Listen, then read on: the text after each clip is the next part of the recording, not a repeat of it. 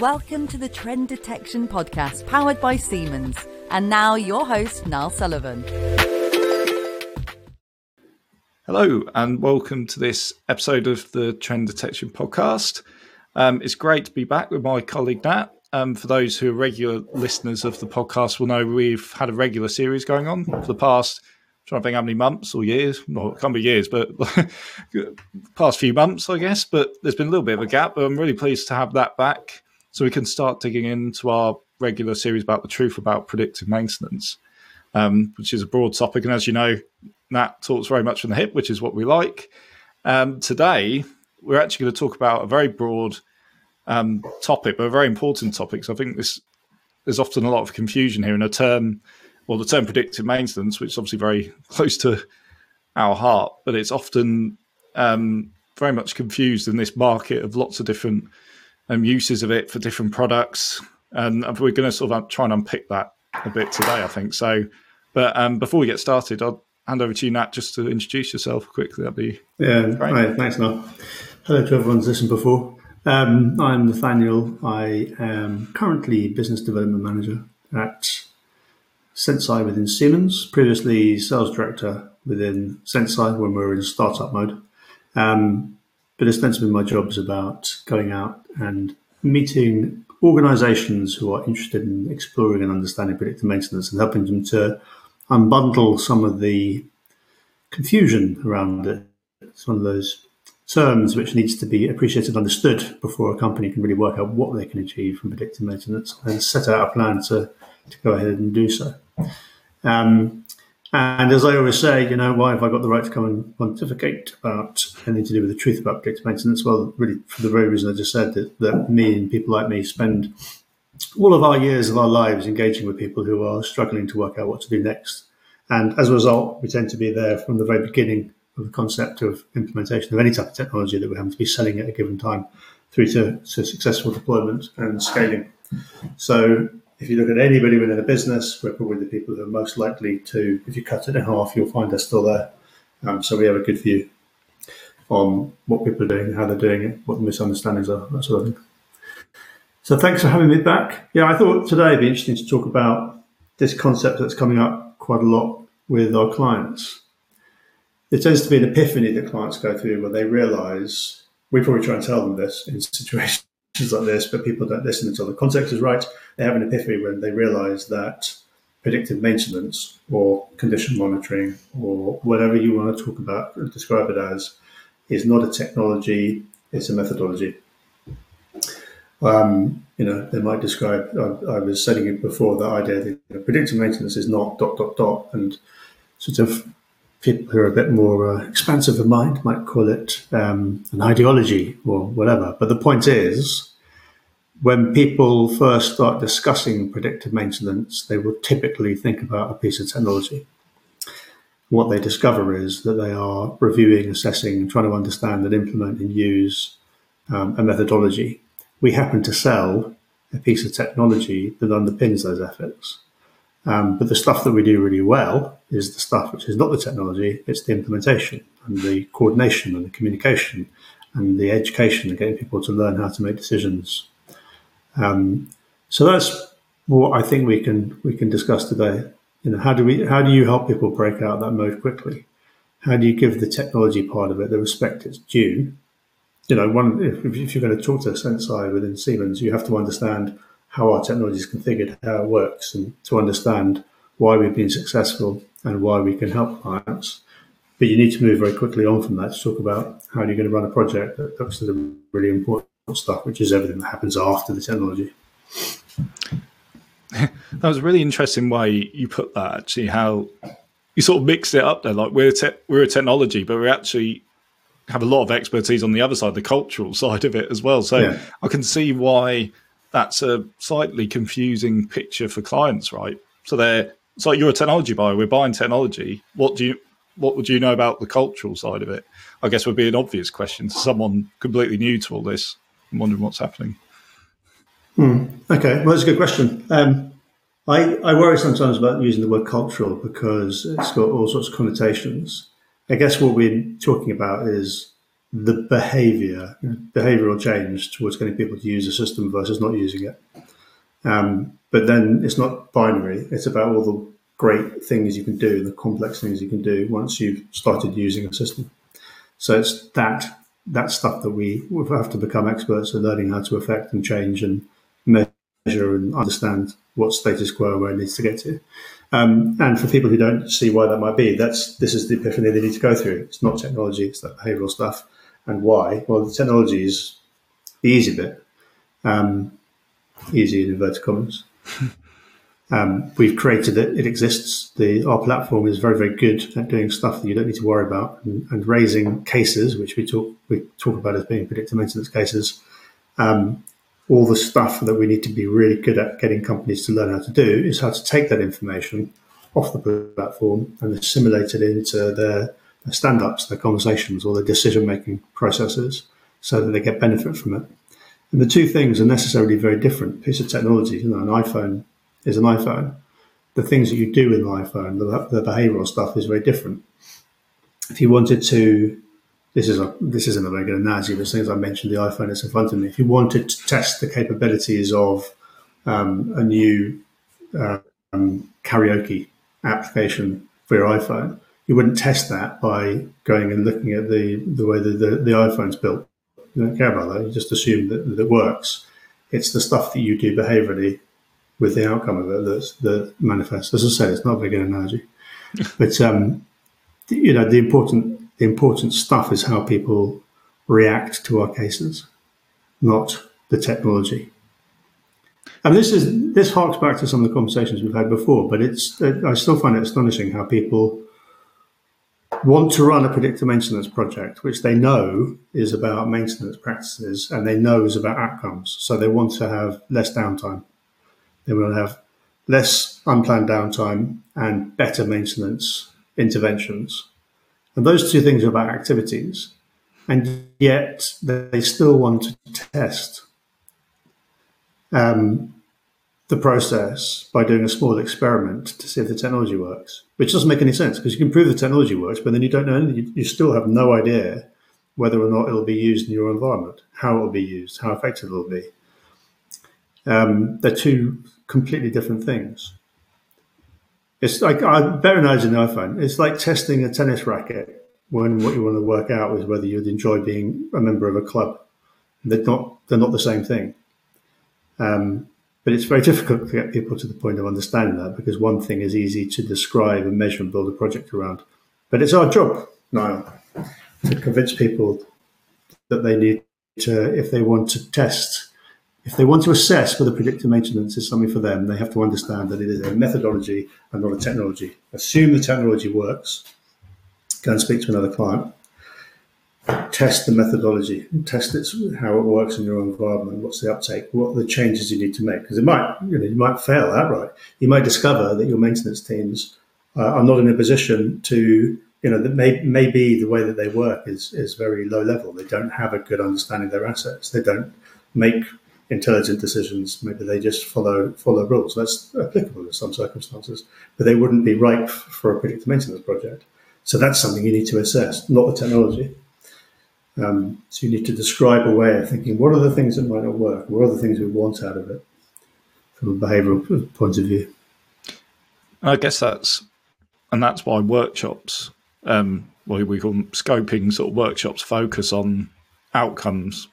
You know, primarily for, for that reason, right? So that so the mind's Correct. fixed in that area. And I know we've talked before on the, these podcasts about the technology side. I don't know whether uh, things like AI, machine learning, and those terms being thrown around sort of have complicated the view and make people more interested in in what's behind the technology. When, like I said, the, it doesn't really matter at the end of the day. It's quite a logical thing. It's like, well, it doesn't matter what's happening in the background as long as it produces the results you want it to produce, right? Yeah, yeah, absolutely. Um, people are rightly interested in, in AI, but it doesn't. You don't need to become an expert in that to use a maintenance platform any more than you do to use a mobile phone or a tennis racket. You know, tennis rackets. It could be interesting how they're made, but it doesn't help you use it. Um, there, there, is, there is obviously some examples where with organisations where they have data scientists or people who are paid as a job to understand some of these things fundamentally. And there's probably a lot of companies out there who have R&D departments who want to investigate what's possible with AI and builds some robust and good solutions. And probably over time that will become an easier task for them. But under the current circumstances, PDM or working with a company like Siemens and Senseye is not it's not that beneficial. Um, from our point of view, quite often it's the data scientists who reveal um, a heavy bias towards a different approach than ours because of the questions that they ask. Um, the, the, typically, the data scientists will want, want to ask questions about um, validity of cases. They want to be very empirical. They want to have some understanding of how accurate we are. Um, and that's not a misunderstanding. A misunderstanding would be if they'd misperceived something we told them. But it needs a bit of, of education because the way our technology works, there's no really effectively no such thing as a false positive or accuracy. We're just we're alerting people to change, and we're we may be we may be giving some detail around what we think that change means. We might be giving some instruction about what we think you should do to mitigate that change, but we're not saying X is going to happen um, because we're not a solution that we build specifically looking for very specific things and say, aha, we can see that specific thing is going to happen. So, in a way, those questions from data scientists are useful because they instruct us on the way the company views predictive maintenance. It gives us the opportunity to start educating them slightly differently towards the way that we view should be done. And do you often speak to, to customers or, or prospects who have maybe spoken to another another vendor, another provider, and got an alternative view, and they're bringing that to the table when they meet us. Oh, this provider, you know, yeah, said it. Yeah. Predictive maintenance would, you know, uh, should do this and should do that. You know, and, and what's your response Absolutely. to that? You know, that kind of view. Well, first of all, in this industry and any other industry I've ever worked in, people have a strange habit of not telling you who they're speaking to, and I've never, I've never understood why. Because knowing who someone else is speaking to allows you to help them make a decision because you can you know what it is that you're trying to compare to. Um, not knowing means you have to stab around in the dark to work out what's going to be most useful to tell them. But people have always been and probably always will be very guarded about that stuff. Um, I've never, I've never, I have not been as involved as I should have been in my life in buying cycles. So perhaps I need to go and get involved with the purchasing department at Siemens and help purchase some solutions to try and work out why that response happens to help me debunk it a bit. But anyway, that wasn't your question. It just always has interested me why people don't share that information. But it's not complicated with this technology because really there are uh, there are there's lots of generalization here, but there's three routes to market. We're one of them. Um, there's the idea, you know, so there's taking lots of data scientists and lots of data, trying to build something you can throw data into and ask it to predict the future. Now, one day maybe that'll be possible. Currently, it's not. Um, but the, the main other way of doing predictive maintenance, which is opposed to our way, is the, the, the looking at the world through the lens of failure. What does failure look like? So very often we'll speak to people who are speaking to one of a number of successful vendors who their view of the world is um, looking at how things fail and building models to cater or to look for those failures. So they're kind of like a spider's web where they have very specific things that they're looking for. So if you think of PDM as a spider's web, there are signals that they want to listen out for that they will recognize as being indicative of a failure mode. And they can pre-build those. So if they've seen a particular type of motor before or whatever it might be, or a pump or a filter, they can come pre-armed with models which look for the signals that indicate that failure. What we know as a business from our, our multiple clients is that most things that happen happen in a slightly unique way. And most, a lot of things that happen have never happened before, and a lot of things that happen are never going to happen again. So that idea of coming pre-armed with models of failure um, won't cater for everything. We reckon from looking at our, this is not, by the way, from a, a wide study, so don't quote this in, in a scientific paper, but we reckon something like 80% of the cases would not be caught by those systems because they're anomalous things like an, an accident pool of grease collecting in a place that you would never have thought it was going to. Um, we, cater, we cater for all of that because what we're looking for, our lens, our view on the world is what does normal look like.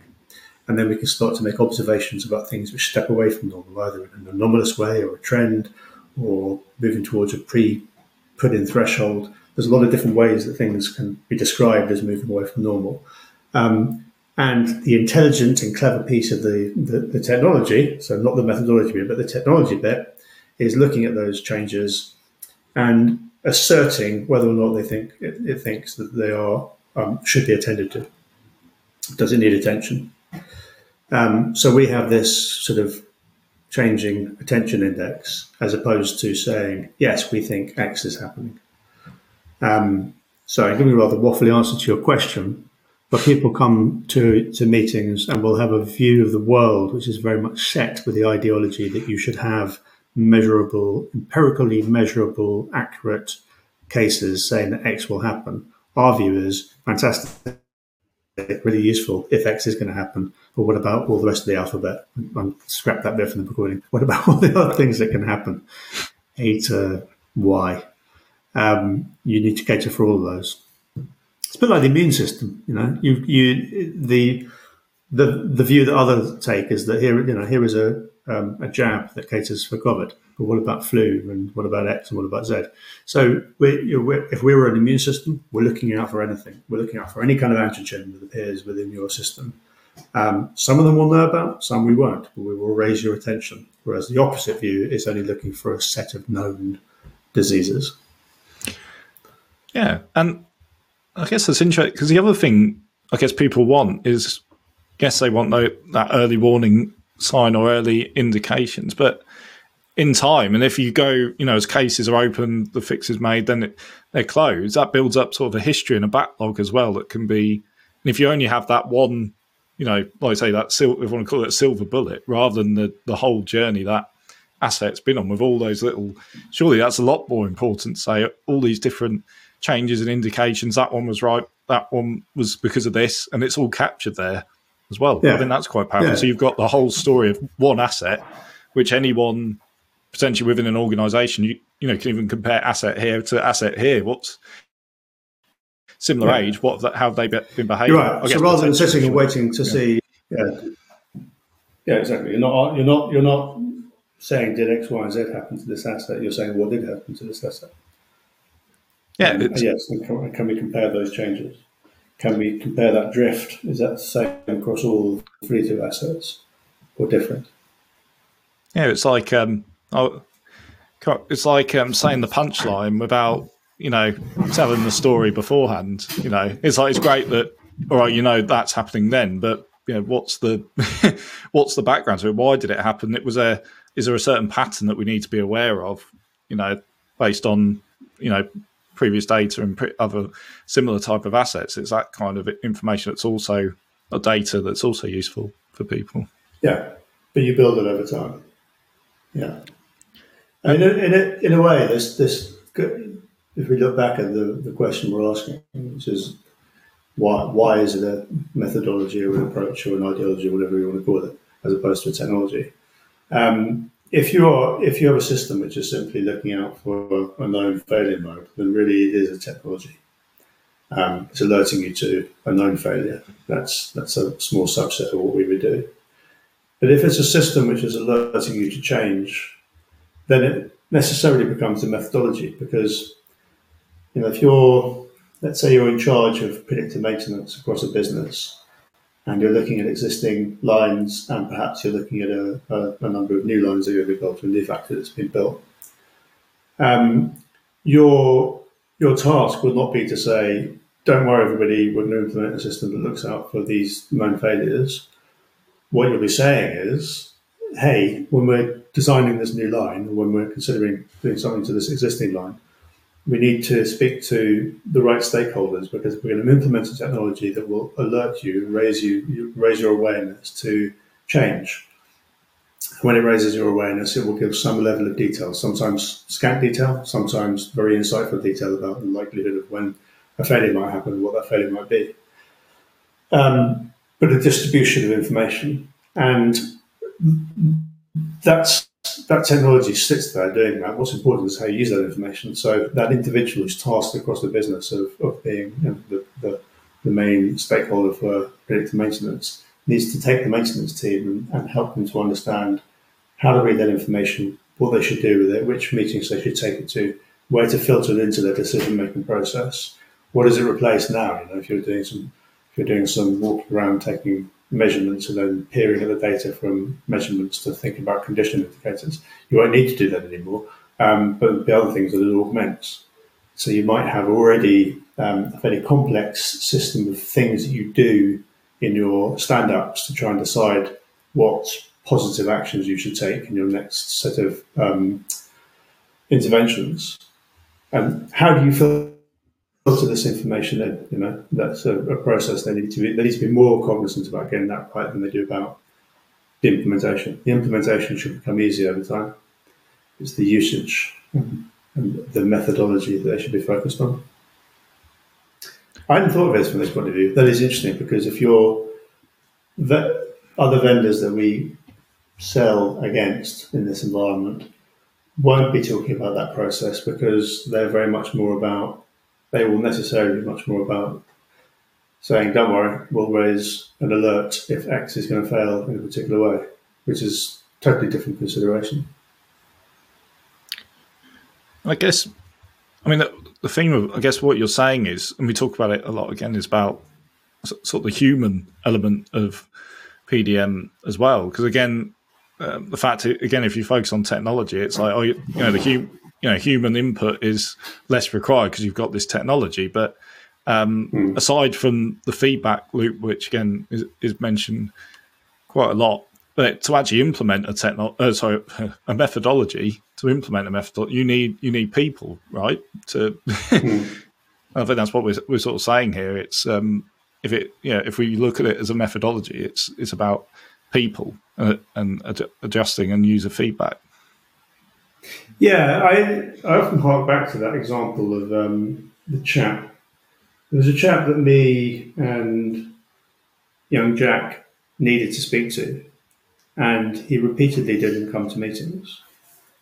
And then one day we were on site at Client X um, and we happened to meet him, but we didn't notice him because he walked through a door and he was wearing full, I don't know how you describe it, but a full fire outfit, shiny silver with a big hat, a glass face mask, and big gloves. And there was that aha moment. Of course, he's not coming to the meetings, he's doing his job. He's maintaining machines in a really, really difficult environment. Probably not all the time, but on some days, and probably on an ad hoc, unplanned basis. And we realized that it didn't matter if we talked about our brilliant integration with Microsoft Teams or our fancy new um, GUI that allowed them to drill down rapidly to where they were geographically. He's not going to do any of that. He's, he's wearing gloves that mean he probably couldn't open his laptop, let alone do finicky stuff. Know, so our job then became much more about um, working out how, working with the business, we could as rapidly as possible get interesting and important cases that have been raised to get out of our system, off a laptop, and into the environment where he was going to see them, you know, written large on a whiteboard in a room for discussion so he could have his helmet under his arm and talk to the right people and make decisions based on the information. So that yeah, the, the, the behavior and the methodology becomes much more important than the technology It doesn't matter in the book. The technology is just sitting there doing its job. What's really important is, is how it's used. And he was a great example of that. Um, and yet we weren't, we wouldn't learn that. It was by chance we learned that. Yeah, exactly. We have, I guess we have to now assume the, the yeah, sorry. That's right. No, I was just going to say that that's the best way to learn, isn't it? When it's a when it's a bit of a surprise like that.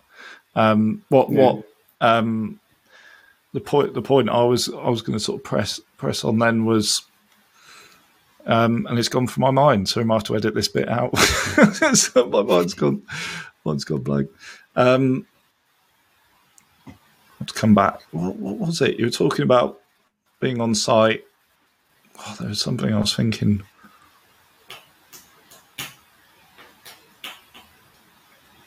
Uh, oh, that was it. Okay. So,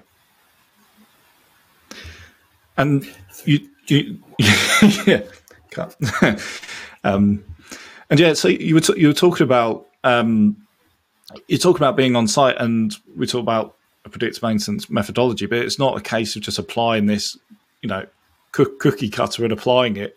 I guess it's also about adaptability to how the, you know, your example there of that person who's out there doing his job, but it's about adapting to sort of existing processes and things like that as well. It's not just one size yeah. fits all approach.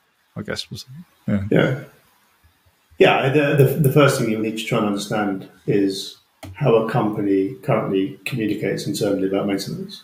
You know, you can talk to them about their current maintenance approach, and we've, as a vendor, we probably try and overly fit people into boxes about, oh, well, they have a they have a preventative approach, or they do, you know, but of course they can have a smorgasbord of different things that they, they do. What we really need to understand is how they communicate about maintenance, how they make the decisions about maintenance, um, because that's where we need to filter in um, in whichever way is appropriate. So the example of the client I just gave you with the, the man in the outfit, um, what we learned was that they have their own homegrown platform for asset maintenance um, that people trust and use and log into. So that's the natural home for our information.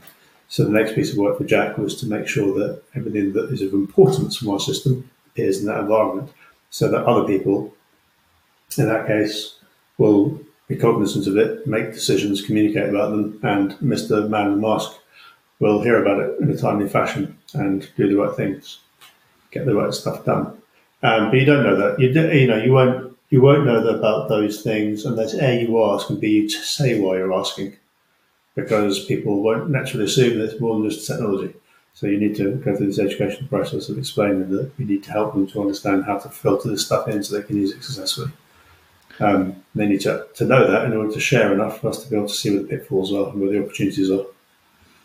Yeah, so it's more it's more beyond of or what's coming into the app, what can you see in the app, but is it actually affecting having a real positive effect on that person there who's just walked through with his um, his yeah. hard hat and is on on the site. That's the other the flip side of the question that possibly isn't considered enough, right? Yeah. Yeah, uh, I mean, Another, there is that example, isn't there, of the company Y in Asia, where there was a, a, total misunderstanding that if we implemented our technology, that several things would happen. That their um, the OEE would go up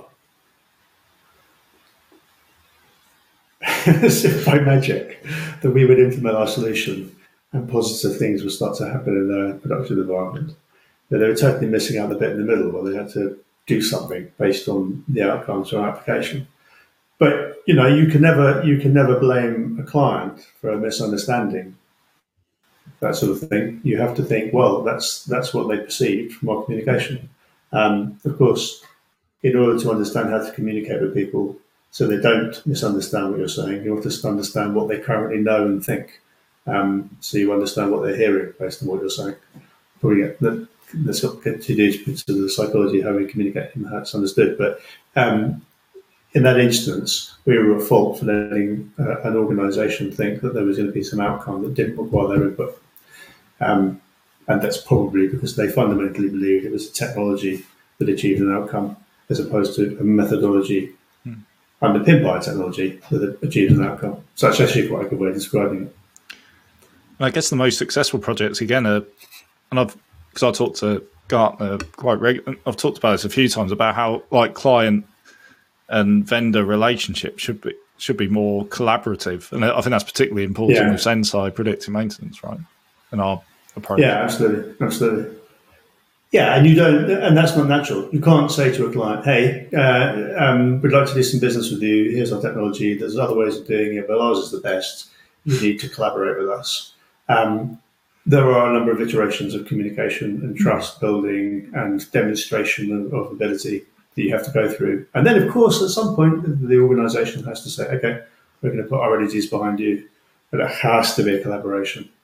Um, for everybody on our side, for every for every Jack and Rebecca and Chris and Gang and the CS team globally across Siemens, for every one of them involved in the delivery, there has to be just as many excited and involved and vested individuals on the client side who are not in watch and see mode, who are get stuck in mode, who understand the benefits to them individually, personally, and at a company level. So that stuff all has to be understood, ingrained, dictated, put into the project, so that yeah, it's a a good measure of that is actually is if it's exciting to turn up to the steering meetings.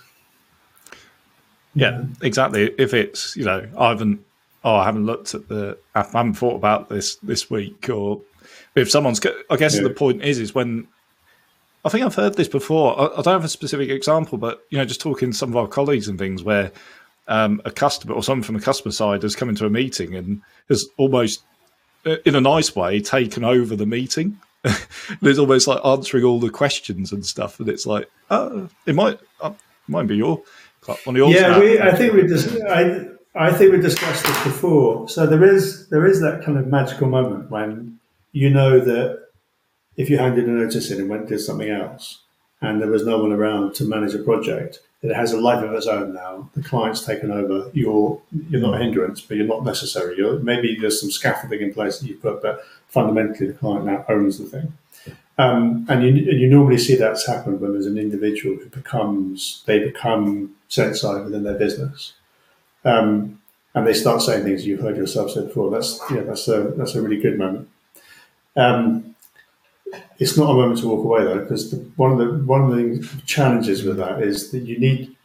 This is a really subtle point and quite complicated to consider when you work with an organisation. You need to help them to not become one of us, and then viewing their company in the same way that we have. You need to find a way of them staying on their company side and being a voice within it and disseminating knowledge and information about predictive maintenance.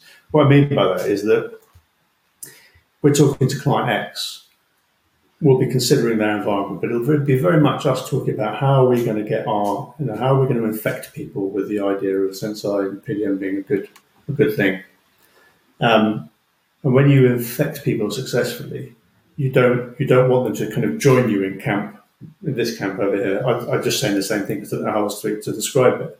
But you don't want them to become one of you in a closed team who are viewing, looking out and viewing their organisation. You want to stay in their organisation conceptually and be somebody who is communicating about your. And I'm not saying they're going to come and join us in the company, but the, but you don't want them to turn around and see the same communication issues and challenges. You want them to be the resolution to them by remaining on that side and being infectious in that way. You need to work on how I describe that. I know what I mean. Yeah.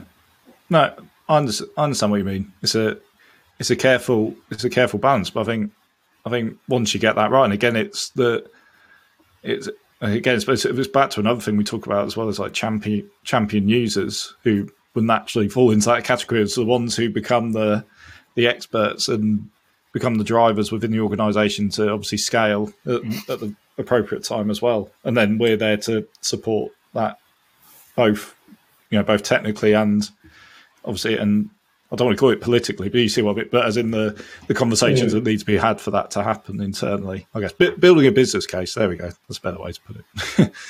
building a business case. Yeah. Yeah.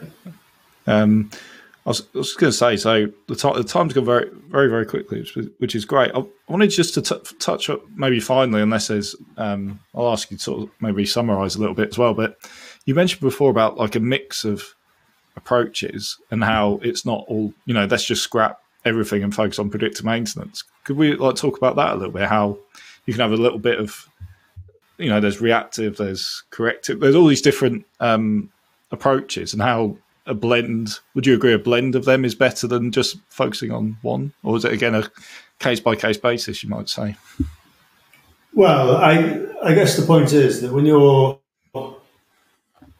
when you're a vendor or any type of solution that you're selling into a maintenance team and you want to understand what their approach is, you might make this sort of absurd assumption that they have one size fits all approach across all their assets and all their environments. Now, patently, that's not going to be the case because um, you might you might mandate an approach, you might suggest an approach, or you might have a culture that, that errs towards one approach, but you're going to have different individuals who do things differently, etc. And you might have you know, we we used to have a slide that we used to use that talked about this sort of the evolution of the maintenance approach, which was already wrong it was suggesting that one, as you went along, you were getting better or more appropriate. Of course, that's again not necessarily correct. Um, but the idea is that you would have people who were purely reactive, run assets till they fail, and then go and fix them. And then you have a slightly more robust approach of planning to avoid things. So you would have preventative maintenance. So you would do lots of activity, go and fix your machines and oil and do whatever you need to do to try and prevent failures from happening, prevent breakdowns from happening. Um, and then you would move into condition-based maintenance, which is condition, you monitor the condition of your machines by some method, and you take that information and you make decisions based on their condition about how to maintain them. But that's based on their condition now. So you've got reactive, preventative, reacting to knowledge about your machines as they are now, and then we sit in the next bit, which is which is um, you're not preventing based on the condition now. You're preventing based on a prediction of what the condition might be.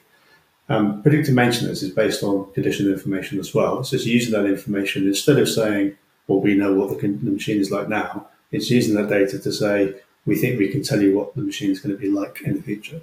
Do we detect a failure coming? Is change occurring to the, that merits attention? And then the next stage is um, prognostics, which is not just um, intimating that change may happen, but saying what that change is and talking about remaining useful life, and, um, and then and prognostics. And then, you know, this goes on. But of course, you're never going to have any organization who steps from one to the other to the other to the other. You're going to have a different, you know, there's some, there's some assets you're going to run to failure and then fix because A, maybe not be that problematic when they fail, and B, may not be that costly. Um, there may be some core assets which you have a totally neurotic approach to and have spent huge amounts of money and can never afford to have them fail. Um, you may have a budget that gets taken away from you halfway through the year for completely other commercial reasons that affect the, the maintenance approach. So, and, and just, just to finish this this sort of, this answer to it, first of all, this idea that there's a discrete path that people take is nonsense. But secondly, um, and as important, a lot of the people we engage with think, probably because of the way companies market this approach, that they can indeed step away from their current process and become these predictive maintenance monsters who just do predictive maintenance and that they eat, sleep, and breathe predictive maintenance. Um, and again, that's an unhelpful vision because then they buy technology and think this thing is going to happen. Of course, it's not. Why would it? It is just more information to help them make better decisions. So Mr. Man in the Mask is not going to change his overall approach and behaviour. Mr. Man in the Mask is going to be the recipient of better decisions, um, better informed decisions. So when the asset that he's all dressed up to go and deal with, um, he may have previously done a lot of preventative stuff. He may now change the things that he does based on better insight to the health of that asset or he may go and do something radical because he's discovered through conversation with the decision makers, based on the information that we gave through the tool, um, that something is afoot and that he needs to do something to avert whatever it is that's afoot. But it's not it's not this total change, this total step change where everybody starts wearing a new outfit, a new hat, um, and doesn't do the things they were doing before as people learn to trust our system, and if they implement it fully across the, the balance of an environment, then you will see uh, an overall change because people will, you know, if you think for every this, this is this is an incorrect statement. But say you have 100 assets and cases on five of them, then clearly you you've got better control over those five than you previously. We didn't have cases, but the other 95 are no cases. If you trust Senseye technology and you understand that it indicates change where there's change and no change where there is no change, then perhaps you can take a better um, set of decisions also about the preventative maintenance you do. Turn it down a bit, spread out the period between um, interventions more, make better use of the maintenance person's time. So will, over time, as people trust the system, change the, some of the methodology and ideology. Um, but it's not, you don't go from X to predictive maintenance. So it's a, okay, so let's refine the opening statement. Predictive maintenance is not a technology, it's a strand of methodology that sits amongst your incumbent processes and makes them better. Yeah, nice way, nice way to put it. I mean the the analogy I've because I've interviewed one of our someone from one of our customers, um, uh, aptly named James Bond, but not not our crime fighting person, uh, secret agent, but so, um, a maintenance person from one of our one of our um, customers who um, who talked about Senseye, amongst other, you know, all those other different methodologies things. It's like a toolbox. When he looks at a problem, mm. he goes, "What's in my toolbox?" like you said, it it's there yeah. to help build.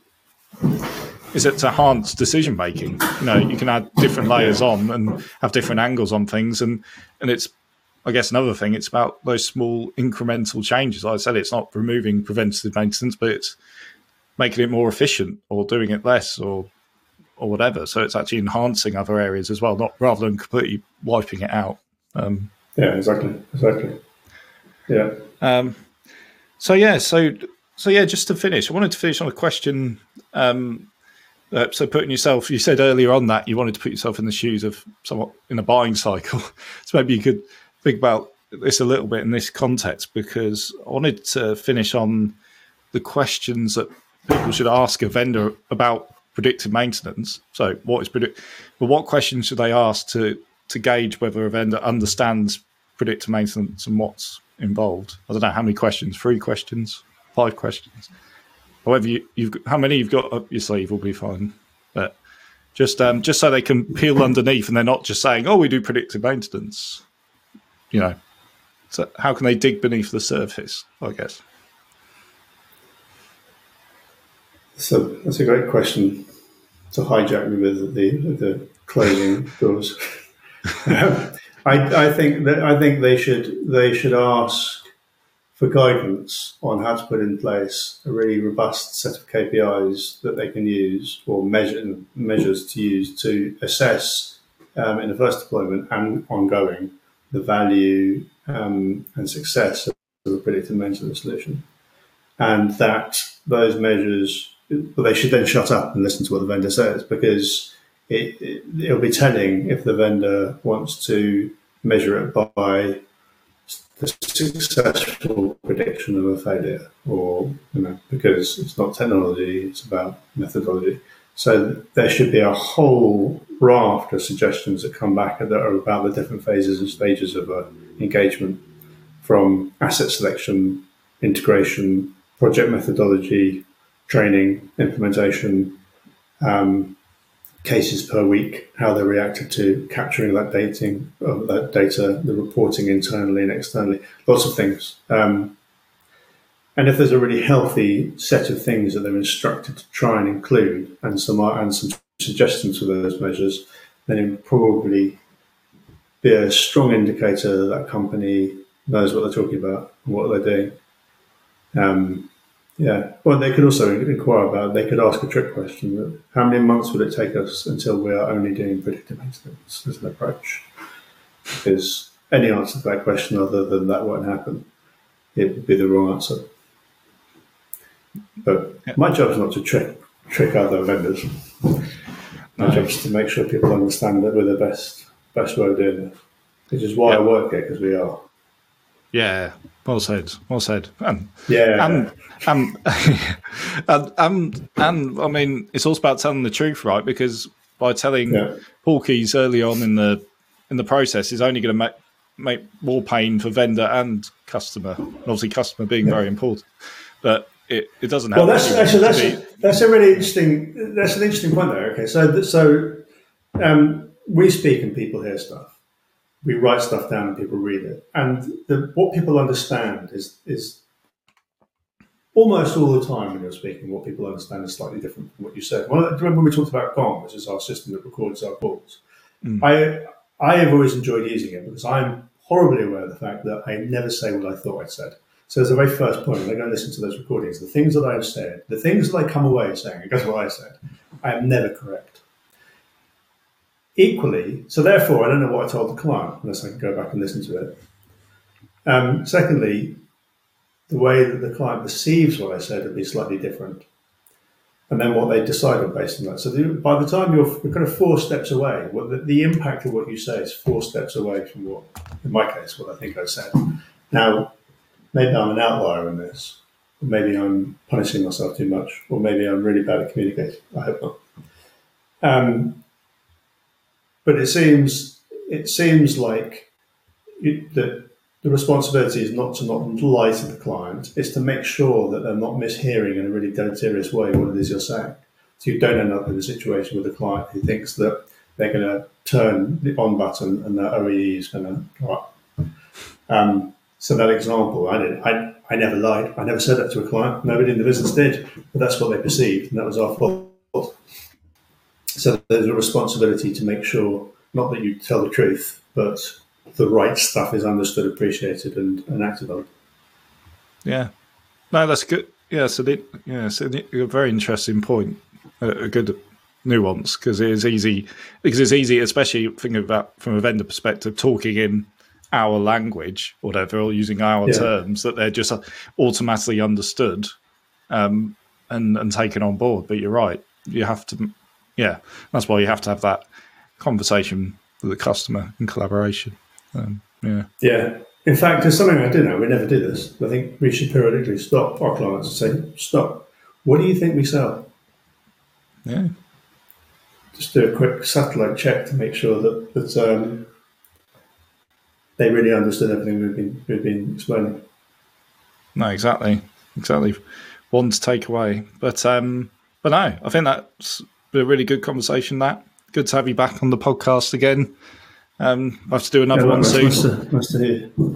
And we did we, with no no preparation really either. So told you it'd all work out in the end. So it was it was good. No, it was. It's an interesting topic, and I'm sure it will come back into our conversations in future. So um, yeah, look out for that. Definitely. But um, but yeah, thank you again, Nat, for joining us today. Thank you everyone for listening out there, and we'll see you on the next episode. Speak to you soon. Take care. Bye. Bye. Please like and subscribe on all major podcast channels and find out more about Senseye predictive maintenance at Siemens.com.